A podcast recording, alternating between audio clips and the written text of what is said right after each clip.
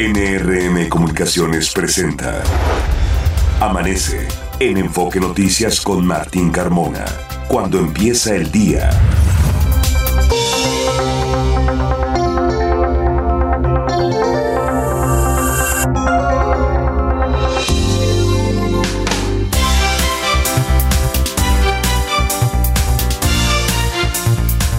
Hola, ¿qué tal? Muy buenos días, me da mucho gusto saludarlo. Ya son las 6 de la mañana con dos minutos de este miércoles 31 de enero. Les saludo, soy Martín Carmona y a nombre de todo el equipo que hace posible Amanece en Enfoque Noticias, le doy la más cordial bienvenida y le agradezco la sintonía a través de Radio Mila M, Estéreo 100 FM y en enfoquenoticias.com.mx. Usted puede ahí escucharnos y ampliar los contenidos de la información de todo lo que le estaremos dando a conocer en los próximos minutos. Es el día 31 y restan 335 días para que se termine este conciliador 2024 y estamos en la justo a la mitad de la semana número 5.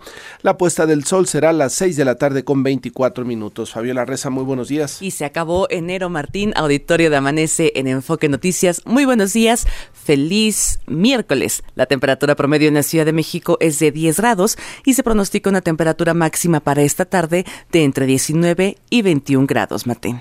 Hay que seguir tomando las previsiones que todas las mañanas les decimos. Ayer nos informaban en la Secretaría de Salud, Fabián, en la mañanera, que apenas hay una cobertura de 26% en los planes de la aplicación de la vacuna COVID y de 76% más o menos en la influenza. Quiere decir que la gente no está acudiendo a aplicarse la vacuna de la influenza.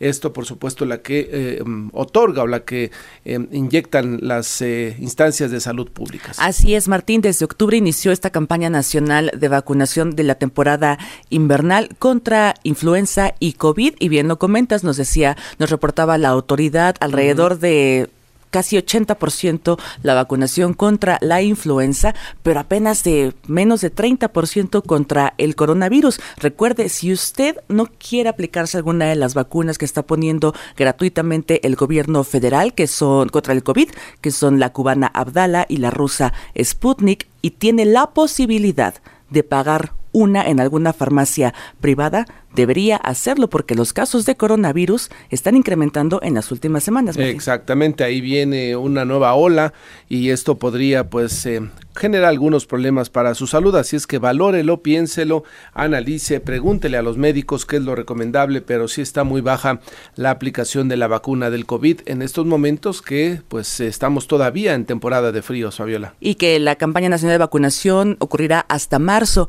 Hay que proteger específicamente a los grupos grupos de más riesgo que son menores de edad, mayores de 60 años y personas con comorbilidades. Pues ahí tiene usted la información para que lo tome en cuenta y para que vaya evaluando qué decisión tomar. Vamos a este resumen de noticias que hemos preparado en esta mañana de miércoles y comenzamos informándole que ya opera en su totalidad la línea 12 del metro, luego de que fue reabierto el segundo tramo elevado de Tezonco a Tláhuac a casi tres años de su colapso, que dejó 26 muertos. El jefe de gobierno Martí Batres aseguró que cuentan con las constancias de seguridad estructural en todos los trayectos. Es lo menos, ¿no? Lo menos que esperamos es que todos aquellos usuarios de la línea 12 del metro y en general de toda la infraestructura que, eh, que elabora, que fabrica, que construye el propio gobierno de la Ciudad de México tenga garantía de que es segura, ¿no? No vamos a estar pensando, bueno, aquí sí tenemos ya los eh, las constancias de seguridad, en estas todavía no, es lo que esperamos y lo que debió haber sido desde un principio que esa línea 12 del metro estuviera bien construida, que tuviera todas las garantías de seguridad para que quienes la utilizan pues no se preocuparan por ese tema, ¿no? Es lo que dice a continuación el jefe de gobierno. La línea 12 es una línea reforzada a partir de un proyecto ejecutivo realizado por los mejores ingenieros estructuristas y supervisada por directores responsables de obra corresponsables de seguridad estructural y por la Universidad Autónoma de Nuevo León. Los habitantes de Tláhuac e Iztapalapa tendrán una línea segura y supervisada a través de instrumentación por el metro y por el Instituto de Seguridad de las Construcciones. Por su parte, el sindicato del metro acusó a las autoridades capitalinas de reabrir la línea dorada sin realizar pruebas estáticas para detectar desplazamientos y de marcha en vacío. Y sigue la crisis en el sistema Kutsamala. Esta semana se ubica en 39.8% perdón, de su capacidad, 39.8% de su capacidad de almacenamiento. Es un déficit histórico del 37%. Escuchemos a la directora general del organismo de cuencas de agua del Valle de México, Citlali Peraza Camacho.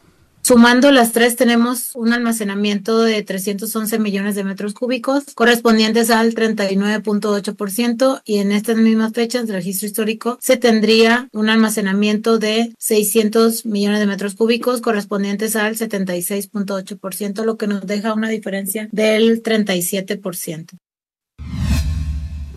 La alcaldesa de Naucalpan, Angélica Moya, solicitó a la Comisión Nacional del Agua declarar emergencia hídrica en el municipio a causa del desabasto de agua que enfrentan y cinco personas fueron detenidas por su presunta relación con el hallazgo de una cabeza humana dentro de una hielera.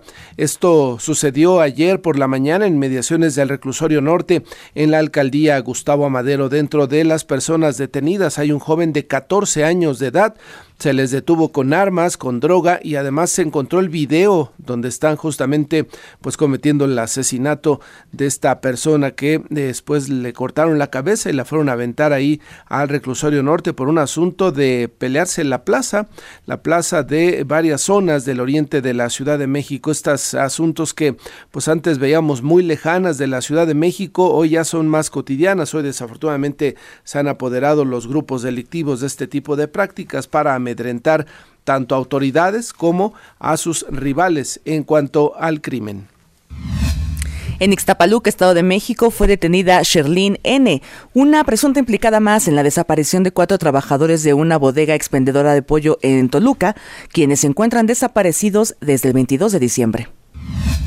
Y durante un partido amistoso fue asesinado el exfutbolista Sergio Alberto Jauregui. Esto sucedió allá en Cuautla, Morelos. Un sujeto le disparó a quemarropa. En Villa Victoria, Estado de México, fue detenido Juan N., quien realizaba actividades de halconeo para alertar a talamontes clandestinos, brindarles seguridad e intimidar a los pobladores para evitar que denunciaran. Una mujer falleció tras aventarse al vacío desde las vías del tren interurbano México-Toluca, cerca de la estación Lerma, esto en el Estado de México. Un incendio consumió una planta de reciclaje en Valle de Chalco, Estado de México. Alcanzó este incendio 10 viviendas. Las autoridades municipales adelantaron que actuarán legalmente contra los responsables. La Comisión Ambiental de la Megalópolis informó que el humo que generó este siniestro no afectó la calidad del aire y fue destituida Graciela Quiñones Baena, directora de la Facultad de Derecho y Ciencias Sociales de la Universidad Autónoma del Estado de Morelos, tras ser acusada de violencia en contra del alumnado y del personal. En Información Nacional, el presidente Andrés Manuel López Obrador rechazó indultar a Mario Aburto, asesino confeso de Luis Donaldo Colosio, como lo planteó Luis Donaldo Colosio Riojas, porque es un asunto de Estado. Escuchemos. Quiero contestar de que no puedo hacerlo. Sé que él ya no quiere ni sus familiares saber nada de esto que fue terrible, pero se trata, repito, de un asunto de Estado y que yo quiero que en lo que a mí corresponde no se deje de investigar. Yo no voy eh, a dar un carpetazo México se mantuvo por segundo año consecutivo en el sitio 126 de 180 países evaluados en el índice de percepción de la corrupción del 2023. Estos son datos de la organización Transparencia Internacional. Al menos 20 muertos dejó un choque entre un tráiler y un autobús de pasajeros. Esto ocurrió en la maxipista Culiacán-Mazatlán, en Sinaloa y fue detenido el capitán del catamarán que se hundió el lunes en Isla Mujeres, Quintana Roo, que dejó cuatro personas fallecidas. Y a 6 de la mañana con 11 minutos en México se invierte. Fernanda Franco, adelante. Buenos días, Martín, auditorio de Amanece en Enfoque Noticias. Estas son las inversiones más recientes en México. La industria nacional de autopartes prevé que en 2024 llegarán a México 8 mil millones de dólares en inversión para el sector de autopartes como parte del New Shoring estiman que este año la producción de autopartes crecerá 3.5%. El Instituto para el Desarrollo y Financiamiento de Quintana Roo informó que el 2023 impulsó las inversiones en el Estado por más de 500 millones de dólares y para 2024 mantiene una cartera de proyectos por más de 10 mil millones de pesos. Interlogix invertirá 3 millones de pesos en la edificación de naves verticales en los próximos tres años. La desarrolladora y operadora de inmuebles tiene cinco proyectos inmobiliarios que se entregarán en 2024 y cinco parques en etapa de planeación para 2025. Martín, auditorio de Amanece en Enfoque Noticias, hasta aquí la información. Gracias, eh, Fernanda. Son ya las 6 de la mañana con 12 minutos, momento de una pausa. Le recordamos nuestras vías de comunicación y contacto. Me ubica en la red social de X en arroba Carmona Martín. A nosotros como Enfoque Noticias en Twitter o X, en Facebook, en Instagram, en YouTube, en TikTok y también nuestro WhatsApp es el 55 73 60 35 87. Son las 6 de la mañana con 12 minutos y la temperatura promedio en la Ciudad de México es de 10 grados. Morena, la esperanza de México.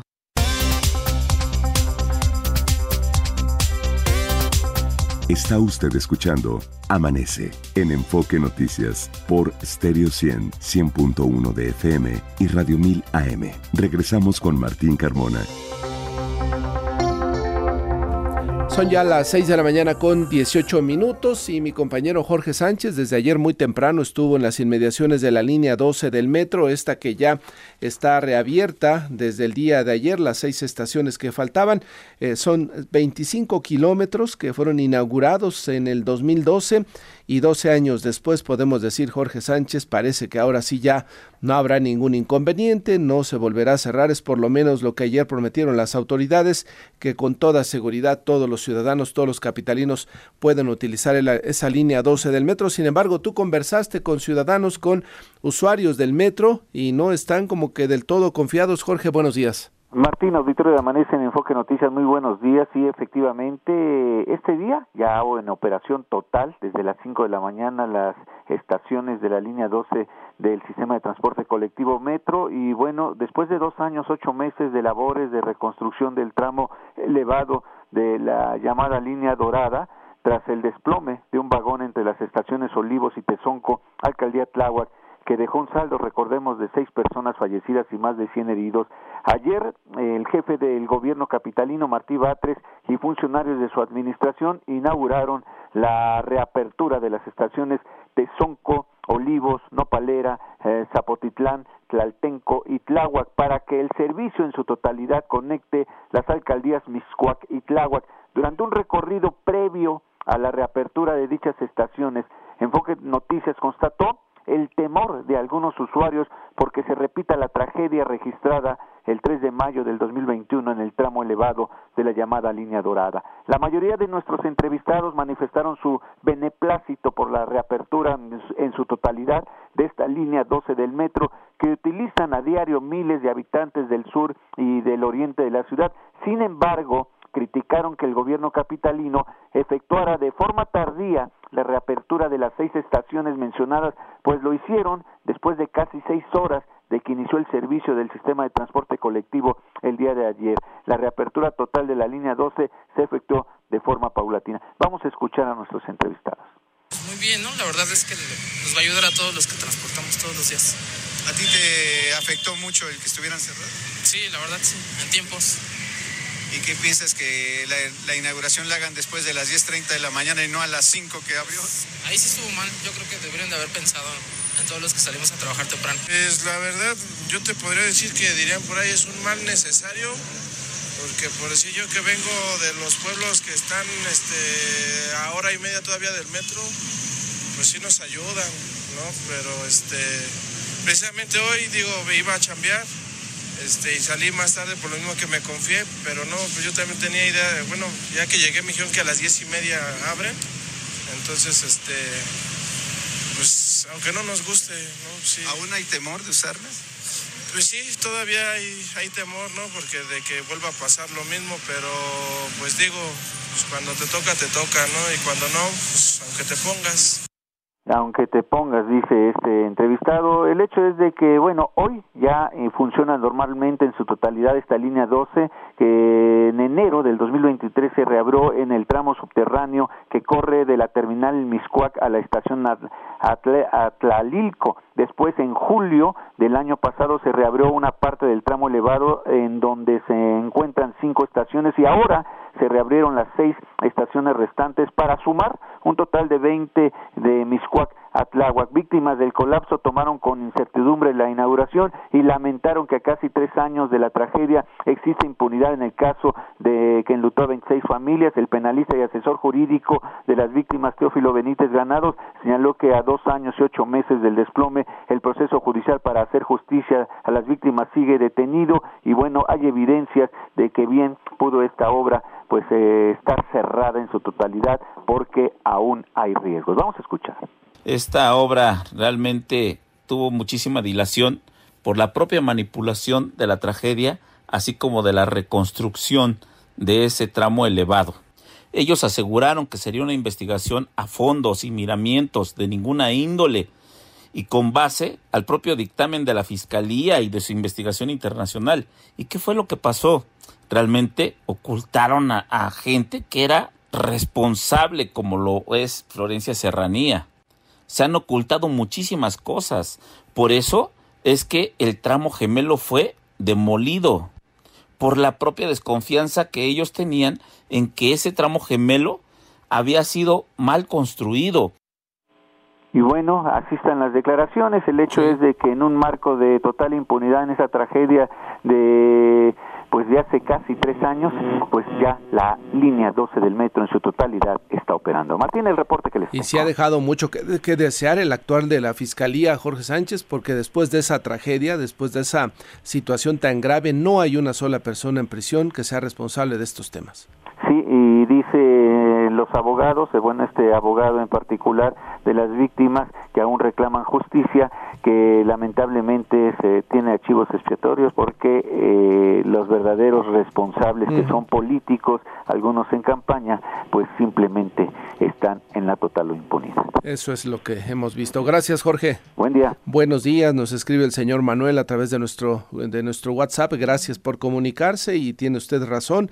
La línea 12 ha sido un desastre lo que dice el señor Manuel. Gracias por sus comentarios y también eh, vamos a escuchar cuando el presidente López Obrador, ¿no? Que no tiene ningún costo por prometer, por ofrecer y no cumplir, ¿no? Porque se la pasa diciendo que esto lo va a resolver ahorita en este momento y no sé cuánto.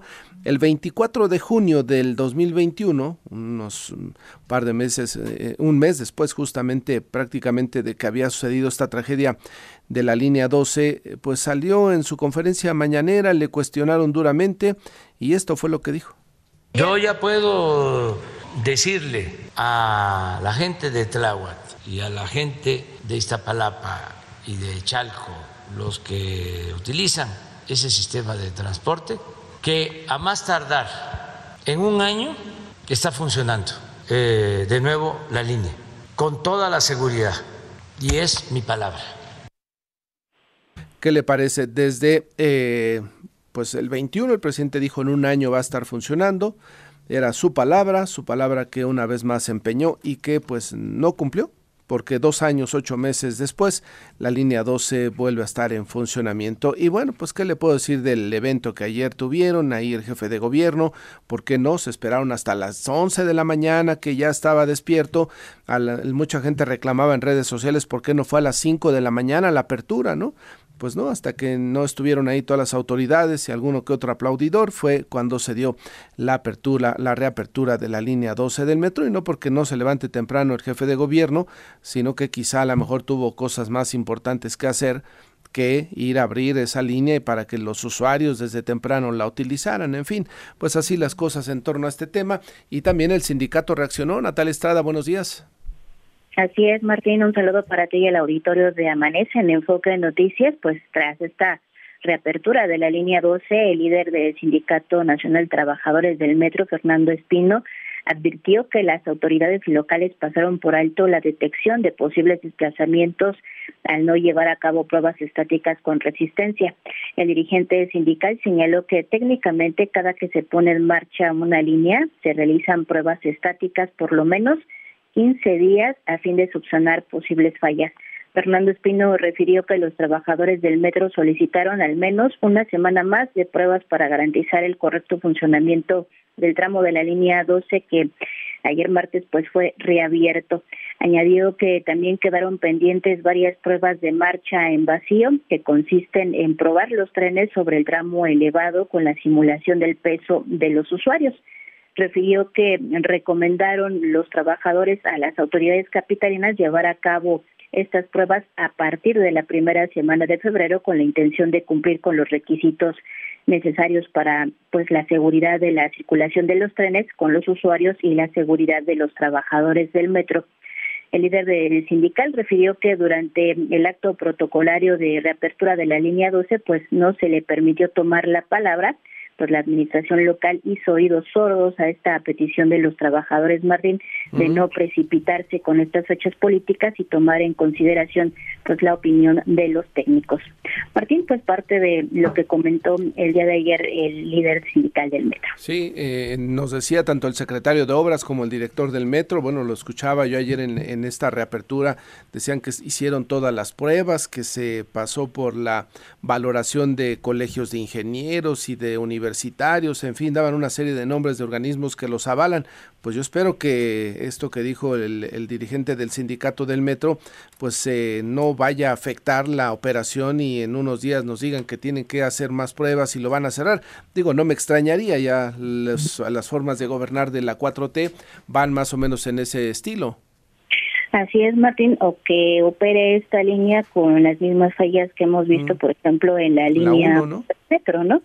Eh, y bueno, pues ya lo comentaba el líder sindical el día de ayer, pues nos explicaba el sindicato que aunque se hicieron las pruebas, pues no se cumplieron con los días necesarios para las mismas y evitar así pues cualquier tipo de percance o fallas en su reapertura. Bueno, pues al final de cuentas sí los únicos afectados serán los usuarios de esa línea si es que no atendieron esta recomendación del sindicato. Gracias Natalia, estamos atentos pendientes. Buen día. Buenos días. Y si usted quería comprar un boleto de estos del último tiraje del metro, ya se terminaron. La alta demanda, pues prácticamente ha obligado a que en los en las taquillas del metro de la línea 3, eh, principalmente que es donde se está vendiendo, y en la línea 2 se pongan letreros de ya se terminó el boleto conmemorativo. No hay, lo escriben justamente así las taquilleras. Se acabó este, este boleto del metro color naranja. 6 de la mañana con 29 minutos. Pausa, regresamos. Está usted escuchando Amanece en Enfoque Noticias por Stereo 100, 100.1 de FM y Radio 1000 AM. Regresamos con Martín Carmona. 6 de la mañana con 31 minutos. Noemí Cruz con más información metropolitana. Martín Auditorio de Amanece en Enfoque Noticias. Buenos días. En el Estado de México fueron detectados ejemplares de langosta centroamericana. Esta especie es nociva para los cultivos de cereal. Por ello, la Secretaría del Campo Estatal pidió a los agricultores mantenerse alerta. La Secretaría de Cultura y Turismo mexiquense informó que trabaja para atraer a más visitantes a los 125 municipios que conforman la entidad con la finalidad de promover su identidad en coordinación con ayuntamientos y empresarios. El gobierno de Chimalhuacán propuso que el carnaval del municipio sea declarado patrimonio cultural debido a que es uno de los más extensos del mundo, con una duración de tres meses y con más de 100 años de existencia serán rehabilitados los mercados del municipio de Nezahualcóyotl. El gobierno local informó que la remodelación será financiada con el programa Peso por Peso, además de que los locatarios se comprometieron a pagar derechos y cédulas de años pasados. En la Ciudad de México habrá bodas colectivas. La Dirección General de Registro Civil informó que se llevarán a cabo el 14 de febrero en la explanada de las oficinas centrales ubicadas en Arcos de Belén. El trámite será gratuito. Martín, hasta aquí el enfoque metropolitano. Gracias, Noemí. Los deportes con Javier Trejo Garay.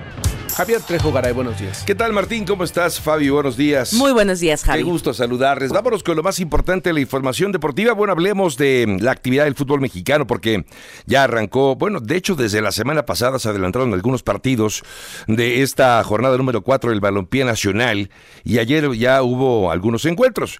De hecho, de las novedades, Albricias, el conjunto de las Chivas ya obtuvo su primera victoria en el torneo, lo cual, hombre, pues es meritorio para un equipo que había arrancado con un nuevo proyecto, con un eh, nuevo, una nueva fisonomía, con un nuevo sistema de juego. Es el que encabeza Fernando Gago y al final consiguió el triunfo el día de ayer, tres goles por dos ante el equipo de Toluca. Eh, Chivas daba la impresión en el arranque del partido que, que iba a perder, porque incluso estaba llegando mucho el Toluca, tuvo más llegada que el conjunto de Chivas, pero al final el equipo del rebaño, el equipo local, consigue un triunfo eh, con 3 por 2, lo cual, insisto, le, viene muy bien al equipo de las Chivas por haber roto ya esta, esta inercia negativa, mi creo Martín. Creo que sí, creo que le ayuda un poco y, y espero que sea un impulso para que cuando se presenta el Chicharito, que escuchaba que van a pasar por lo menos cinco jornadas más para que pueda debutar, ¿no? Sí, sí, sí, sí, sí. Prácticamente a la mitad del torneo, y si va bien embalado, embalado el Guadalajara podría llegar a finales, y si no, pues hasta ahí llegaste, ¿no? Oye, hablando de Chicharito, no sé si tuviste por la oportunidad de ver esta, se ha hecho, se ha hecho tendencia Chicharito por las respuestas que le dio a un colega muy apreciado, y como es Toño Moreno, en una entrevista le pregunta Toño acerca de cómo ves la qué evaluación, haces de tu participación en el fútbol de Europa y la respuesta que da así francamente deja mucho que desear es de un desdén. Por, eso no fui a la escuela, le dice, para no, para no hacer cuentas. Para no hacer cuentas, yo voy a perseguir un balón. Pero esto yo creo que tuvo que ver con la anterior eh, respuesta de hace un año o dos años. ¿Te acuerdas cuando dijo, soy una leyenda? Soy leyenda, sí, sí, sí. le llovió hasta por debajo de la lengua al sí, sí, sí, porque pues se sobrevaloró demasiado. Entonces ayer, bueno, no ayer, en esta pregunta que le hacen, decide ya no meterse en problemas y contestar de una manera además bastante grosera, ¿no? Grosera y pertinente me lo parece, porque además eh, con palabras altisonantes, ¿no? a mí me vale, ¿no? Sí. Eh, a mí no me importa. por eso no fui a la escuela. Sí, sí, sí, fue terrible. Hacer cuentas y mejor soy futbolista creo que lo dijo de broma, pero refleja mucho, mucho sí. lo que son los futbolistas mexicanos. Y eh, refleja también, me parece, que qué nivel eh, es el que el que tiene el, Chicharito, y no me refiero a la escuela, ¿no? que evidentemente si él presume que gracias a que no fue a la escuela está jugando eh, fútbol, la verdad es que sí, sí es, sí es lamentable. En fin, pero bueno, Chivas gana, por cierto, pero como bien lo dices, habrá que esperar a que haga su presentación ya en el campo. Eh, Chicharito Santos ayer también consigue triunfo 3 por 0 sobre el Puebla. Mazatlán empata con el León en la casa del Mazatlán y Cruz Azul, segunda victoria consecutiva en casa además contra el equipo de los Cholos de Tijuana. Aquí, y me quiero, eh, Martín, hubo algún incidente ahí con Iván Alonso, el eh, director deportivo del Cruz Azul, y quien es eh, nada menos que el director técnico de los Cholos, que es Miguel Herrera. De, de, Miguel Herrera no los extraña, ¿no? Porque sí, siempre suele protagonizar este tipo de, de, incidentes, pero ahí en los vestidores se hicieron de palabras, insultaron. Eh, Iván Alonso y, y el Piojo Herrera acabó pues acabaron, no de la greña, pero sí con insultos, me quiero Martín. Eso no debe suceder, sobre todo el técnico y de un director deportivo. Un director deportivo. Debe dar el ejemplo para que sus jugadores claro, claro. Eh, no pues cometan los mismos errores. Ese es el punto, Martín, ese es el punto, toda la razón. Bueno, para el día de hoy, Pachuca va a enfrentar al Atlas en el Estadio Miguel Hidalgo y tus Pumas van contra el Nicaxa, justamente en la capital de la República en el Estadio Olímpico de Ciudad Universitaria tendrá lugar este partido entre Pumas que viene de ganar justamente la semana pasada ante el equipo de Juárez. Juárez, por cierto, ya anunció la salida de su director técnico Diego Mejía muy temprano muy temprano acaba yéndose el primer técnico en este no fútbol mexicano. No aguantó, sí que no aguanta nada. Tres jornadas y para afuera se va Diego Mejía, entonces el director, exdirector técnico ahora de los Bravos de Juárez. Mucho polvo ha levantado las declaraciones de Xavi Hernández y Miquel Martín acerca de la presión que se, que se, se tiene de jugar con el Barcelona o de dirigir al Barcelona de estar en ese banquillo, de que no es algo que disfrute. Y le preguntaban en conferencia de prensa, bueno, eh, dices que, hay mucha presión y que no está cómodo, y de repente te, escuchamos con mucha pasión y con, palabras de alto calibre y decía, bueno, esto si te parece que te escuchamos la respuesta de Xavi Hernández, director técnico del Fútbol Club Barcelona. Porque es así, así lo siento. Eh, intento expresar lo que siento, es así, es así. Te hacen sentir que no vales a diario. Le ha pasado a todos los entrenadores. hablando con Pep, ya me lo dijo. Luego hablando con Ernesto también. A Luis Enrique lo, he vivido, lo vi, lo vi sufrir. Lo vi sufrir. Es que ya dije, tenemos que reflexionar. Creo que tenemos un problema en cuanto a la, a la exigencia de este, de este cargo. Creo que hay un problema porque primero no se disfruta, no es calidad de vida y luego parece que te juegues aquí la vida en cada momento. No pasa en ningún club. Pues, ¿qué te parece? Y, y Pep Guardiola ayer le preguntaban en conferencia de prensa, decía, sí, no hay, no hay presión igual a la que se siente en el banquillo del Barcelona, dice Pep Guardiola. Pues eso dicen ellos, ¿qué te puedo decir? Oye, pero si Xavi es lo que le han criticado mucho, él desde niño estuvo en el Barça, conoce el Barça por dentro y por fuera, por arriba, y por abajo, y es lo que dicen, no sabía él a lo que venía, no sabía a lo que se enfrentaba, a lo que pensaba el Barça en el banquillo, y ahora decir que se va porque no aguanta la presión. Pues es su primera experiencia, ¿no? Como director técnico del Barcelona. Ah, eh, eh, entiendo que cuando juegas en un equipo eh, hay una presión, ¿no? Me parece. Dirigir creo que la responsabilidad cambia, pero lo que sí es cierto, Martín, es que, que me quedo con las palabras de que no se disfruta. Sufres estar en ese cargo. Pues no, digo, seguramente debe ser un cargo similar a cualquier otro equipo, ¿no? No sé, el Manchester sí debe ser lo mismo. cuando tienes al Madrid de rival que el Real Madrid también. Exacto, yo creo que tiene, depende cómo te vaya en la feria, ¿no? Si vas muy bien, como es el caso del Madrid, por ejemplo, pues eh, la presión no hay o es mínima. En cambio, si no ganas, si estás eh, dando tumbos, la presión obviamente se incrementa. Yo creo que depende, depende cómo te vaya en la feria, mi querido Martín. Exactamente, pues veremos. Hoy juega de hecho el Barça, ¿no? Sí, hoy va a jugar su partido, justamente va contra, ahora te digo, pero sí, sí, te... sí tiene partido y a partir de ahí lo que suceda y lo que vayan más o menos resolviendo será que si termina la campaña o se va antes y acumula un par de pérdidas contra los Asuna, va. Los Asuna, sí. Hoy a las 2 de la tarde. y el Atlético contra el Rayo. Javier, gracias. Gracias, Martín. Buen día. Buenos días, 6 con 39. Pausa, regresamos. De aerolíneas, aeropuertos y más. Con Carlos Torres. Hola, Carlos, ¿cómo te va? Muy buenos días.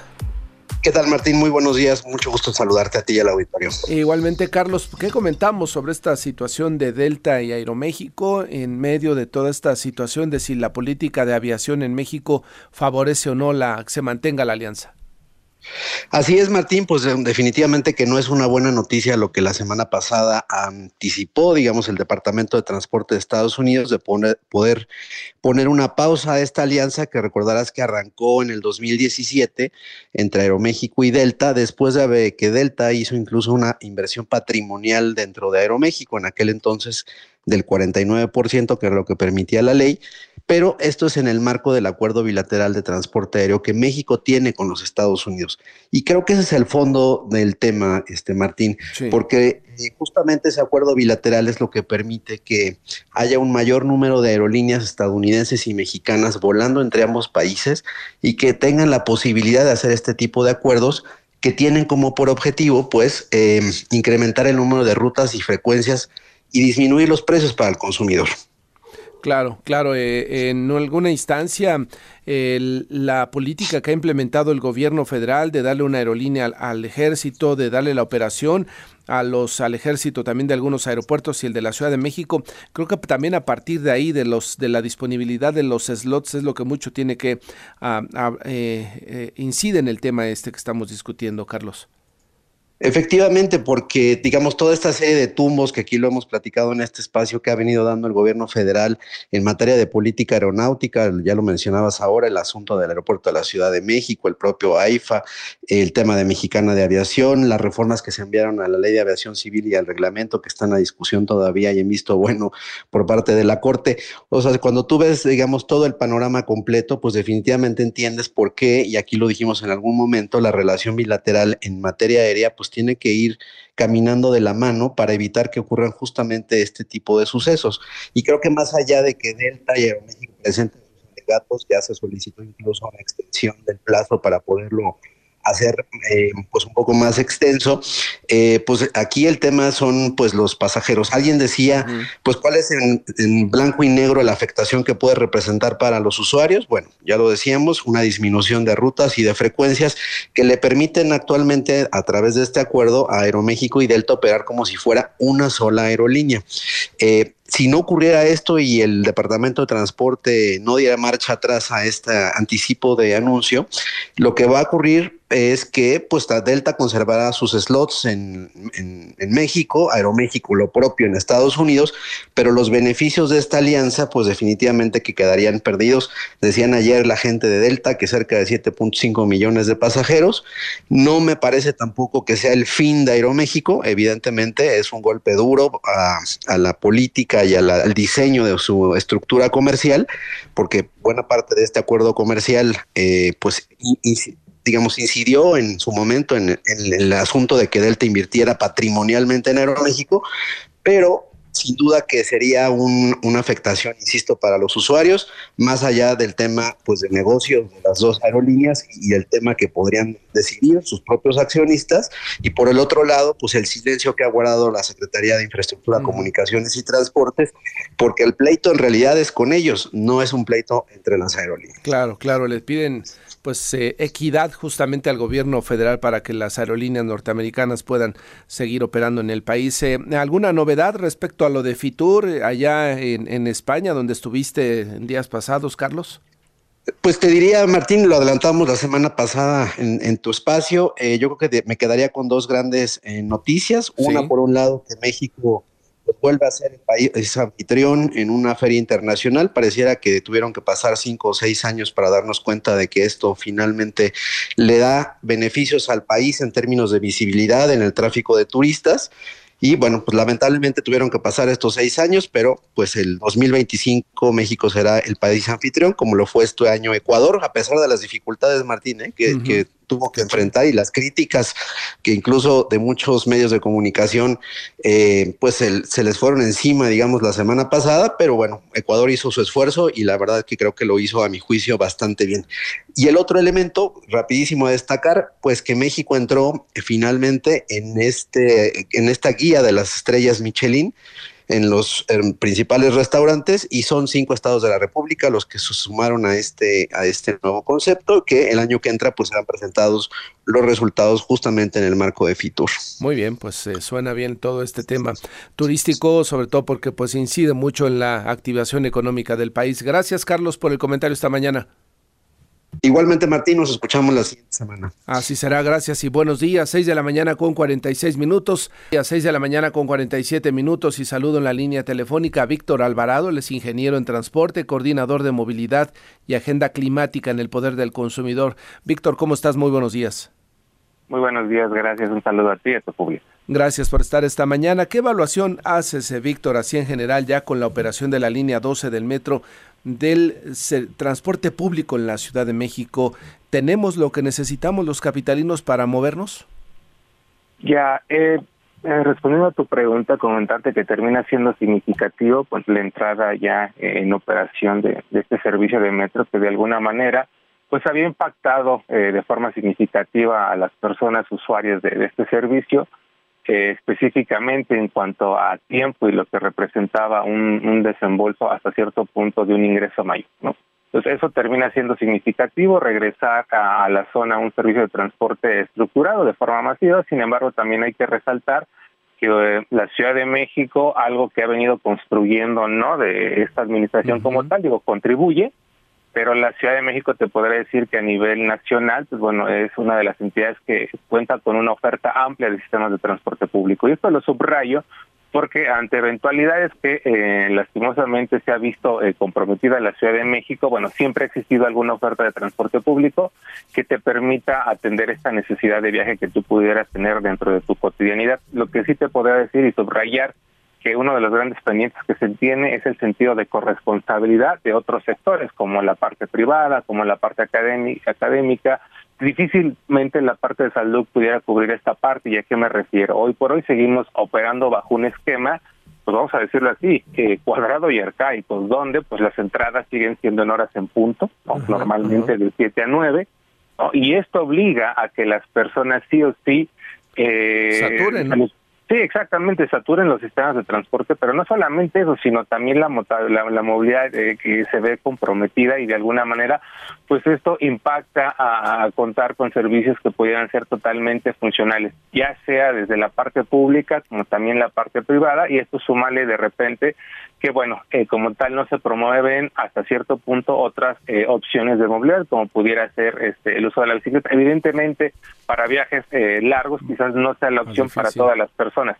Sin embargo, te digo, a ver, por un lado tenemos un sistema como el caso de Ciudad de México que cuentas con una oferta amplia, sí, ¿no? Y ahí de alguna manera lo vimos con el caso de la línea 12, tenías a las líneas de RTP, incluso algo que no se de repente se deja de lado es como prácticamente en menos de un mes ya teníamos operando una línea de Metrobús. Pues eso también termina siendo hasta cierto punto significativo, evidentemente bajo un estado emergente.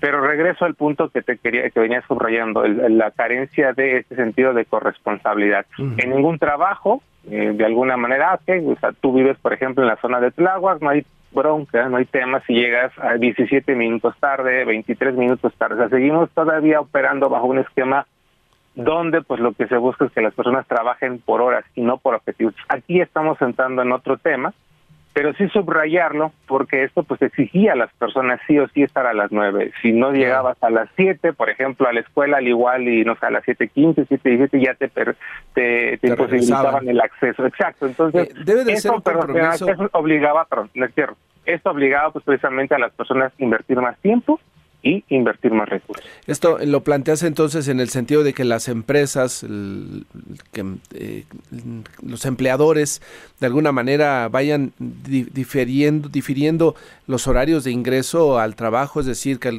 se ponga a las 8, a las 9, a las 10 y que no haya ningún problema en el tema de los retrasos, más o menos para darle agilidad a la Ciudad de México, Víctor.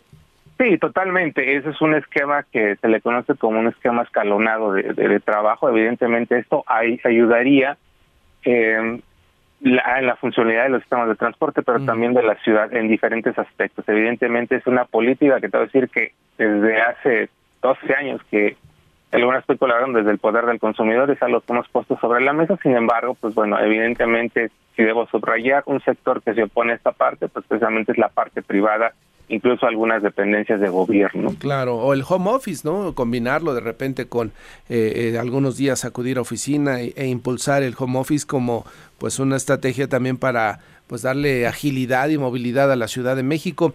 Eh, el metro en, la, capital del país, eh, Víctor, eh, faltarían más líneas del metro para que haya una movilidad incluso más subterránea y que permita pues liberar la, la, parte de la vialidad en las en las avenidas de la ciudad. En términos generales te podría decir que eh, siempre más sistemas de transporte público eh, terminan ayudando a alguna ciudad, sí, ¿no? Y no necesariamente tiene que ser el metro. Eh, yo lo que te podría decir en términos generales, digo, porque la verdad es que hablando específicamente del metro se requiere un análisis muy, muy específico. Quien no haga este análisis específico y nada más se centre, por ejemplo, en la infraestructura, en la operación, en la gestión, digo, eh, no no podría ser un, comentario o una aseveración este, certera, vaya. ¿A qué voy? Eh, la urgencia que tiene la Ciudad de México es de entrada eliminar el modelo hombre-camión, es decir, eh, esto se asocia directamente con eh, la competencia por el pasaje, que básicamente en Ciudad de México se caracteriza por estos servicios de microbuses y vagonetas. Pues lo que realmente más allá de pensar en más líneas de metro, primero tenemos que lograr reestructurar a todos los sistemas de transporte público que ya existen, al menos este sector es uno de los grandes pendientes. ¿Y a qué me refiero? Servicios que contaran con paradas preestablecidas, servicios donde pudieras utilizar tu tarjeta de, movilidad integrada, eh, servicios donde se, eh, se, hiciera una programación del servicio, es decir, de, en esta ruta, en esta línea, el servicio va a ser de tal a tal horario y para llegar este a cada estación o a de terminal a terminal te vas a hacer 20, 30, 40, 50 minutos. O sea, se establece, entonces esto obliga precisamente a que pues este los operadores, los concesionarios pues no tengan que estar peleando por el pasaje. Eso es uno de los elementos que realmente requiere la ciudad. Ahora, antes también de pensar en otra línea de, de metro como tal, tenemos que pensar precisamente en terminar de hacer este, las mejoras significativas a cada una de las líneas de, de las 12 líneas del metro. Hoy se está avanzando ya en la línea 1, se está avanzando en la línea 9, pero evidentemente ahí tienes una línea B de lo que representa, evidentemente tienes una línea 2, tienes una línea 3, entonces de repente eh, pensar en ampliar una línea, digo, incluso es algo que se está haciendo, es otro tema que ha quedado este también ahí de repente en el olvido, dado la estas eventualidades que no tuvieron que haber pasado eh, la ampliación de la línea 12 del metro, ¿no? En algún momento, hace un año consultábamos en 2023, 2022 desde el poder del consumidor y el avance de la ampliación de la línea 12 solamente llevaba un 90%. Se ha quedado un tanto detenido, pero yo te diría, siendo concretos, necesitamos más integración de sistemas de transporte público y no necesariamente más líneas de metro. Correcto. Pues eh, Víctor Alvarado, ingeniero en transporte y coordinador de movilidad en el Poder del Consumidor, te agradezco que hayas conversado con el auditorio. Seguiremos conversando más adelante porque pues el tema del transporte público siempre tiene algunas aristas más que comentar en la ciudad. Gracias, saludos a tu público. Saludos, que te va muy bien. Son las 6 de la mañana con 55 minutos. Gloria Aguilar, adelante, buenos días. Gracias, Martín. Muy buenos días. Saludos al auditorio de Enfoque Noticias para comentarles sobre este gran incendio que desde el mediodía de ayer se dio allá en la zona oriente del Estado de México, concretamente en el municipio de Chalco, en los límites de la Río de la Paz, así también como Alcaldía Tláhuac e Iztapalapa. Este, este incendio se registró en una eh, recicladora de PET, afectando a por lo menos 10 casas, así también como de acuerdo a la versión de los vecinos, uno de ellos señala que por lo menos 30 puerquitos se quemaron en este lugar lugar. Laboraron los bomberos por más de seis horas hasta lograr sofocar en su totalidad el incendio, que lograron controlar alrededor de las tres de la tarde, confinando prácticamente la mayoría eh, de este material altamente inflamable que lanzó incluso grandes contaminantes a la atmósfera. Te comento que muy cerca de este lugar había casas prácticamente pegadas a esta eh, planta recicladora, que prácticamente es el remanente de lo que fue antes el tiradero eh, que se ubicaba en Santa Catarina y que finalmente terminó en una planta recicladora de PET. La gente que vive en estos lugares son personas eh, recolectores de PET que llegan a este lugar para venderlo y que señalan que es su, sustento y que se colocaron o instalaron sus casas cerca de este lugar eh, sin evaluar el riesgo que representó para ellos que ahora aseguran se quedaron sin nada. Eh, se trabajó en la remoción de escombros, colaboraron bomberos de Iztapaluca, Los Reyes La Paz, de la Ciudad de México para poder sofocar este incendio, así como del municipio de Valle de Chalco. Eh, te comento que también hubo una gran movilización de los cuerpos de emergencia en la zona. Eh, eh, incluso hubo petición de agua porque no alcanzaban a sofocar las llamas que amenazaban con extenderse más allá a una fábrica de veladoras que está a un costado, así también una preparatoria que estaba cerca en donde los alumnos señalaron que se vieron afectados por la gran cantidad de humo negro que llegó hasta su plantel. Pues este es el reporte que tenemos de lo que ocurrió allá en Valle, en Valle de Chalco, Martín. Y que no tuvo consecuencias, según nos dijeron en el medio ambiente. Gracias, Gloria. Gracias a ti. Buenos, buenos días. La buena noticia con Josefina Claudia Herrera. Hola Josefina, buenos días. Hola, ¿qué tal Martín? Qué gusto saludarte, Fabi, amigos de Amanece en Enfoque Noticias. Fíjate que la buena noticia viene desde Madrid, allá en España, y es que la agencia F, esta que consultamos a diario, ha depositado en la caja de las letras del Instituto Cervantes todos sus códigos de identidad, las normas básicas y también los criterios lingüísticos y éticos que sus profesionales han seguido día a día para contar los acontecimientos del mundo desde hace ya 85 años. Sí, este martes 30 de enero del 2024 es un día histórico para la agencia EFE y también para el Instituto Cervantes, porque se abrió la cámara acorazada del instituto que encierra los secretos y símbolos de algunos escritores y artistas de la cultura hispánica y claro, atesora también los manuales de estilo de la principal agencia de noticias en español y algunas fotografías más reconocidas de la historia de aquel país de España, por supuesto. Y esto, pues sin duda alguna, hace que en esta época de la posverdad, en esta época en la que pues todo se consulta, todo se tiene que verificar, pues qué mejor legado que está haciendo la agencia F. Martín. Eh, sin lugar a dudas esto pues va a beneficiar a un referente periodístico, ¿no? Eso es lo que hace también o hacen las agencias de los gobiernos, las agencias informativas y aquí en México ya ves, prefirieron cerrarla, prefirieron meterla en un lío ahí eh, laboral y pues eh, no se tiene una perspectiva justamente de que se puede aportar para la historia. En fin, habría que aprender muchas cosas. Josefina, gracias. Gracias a ti, Martín. Muy buenos, días. días. Fabiola. 10 grados la temperatura. Y ya viene Mario González con más información. Gracias por su atención. Buenos días.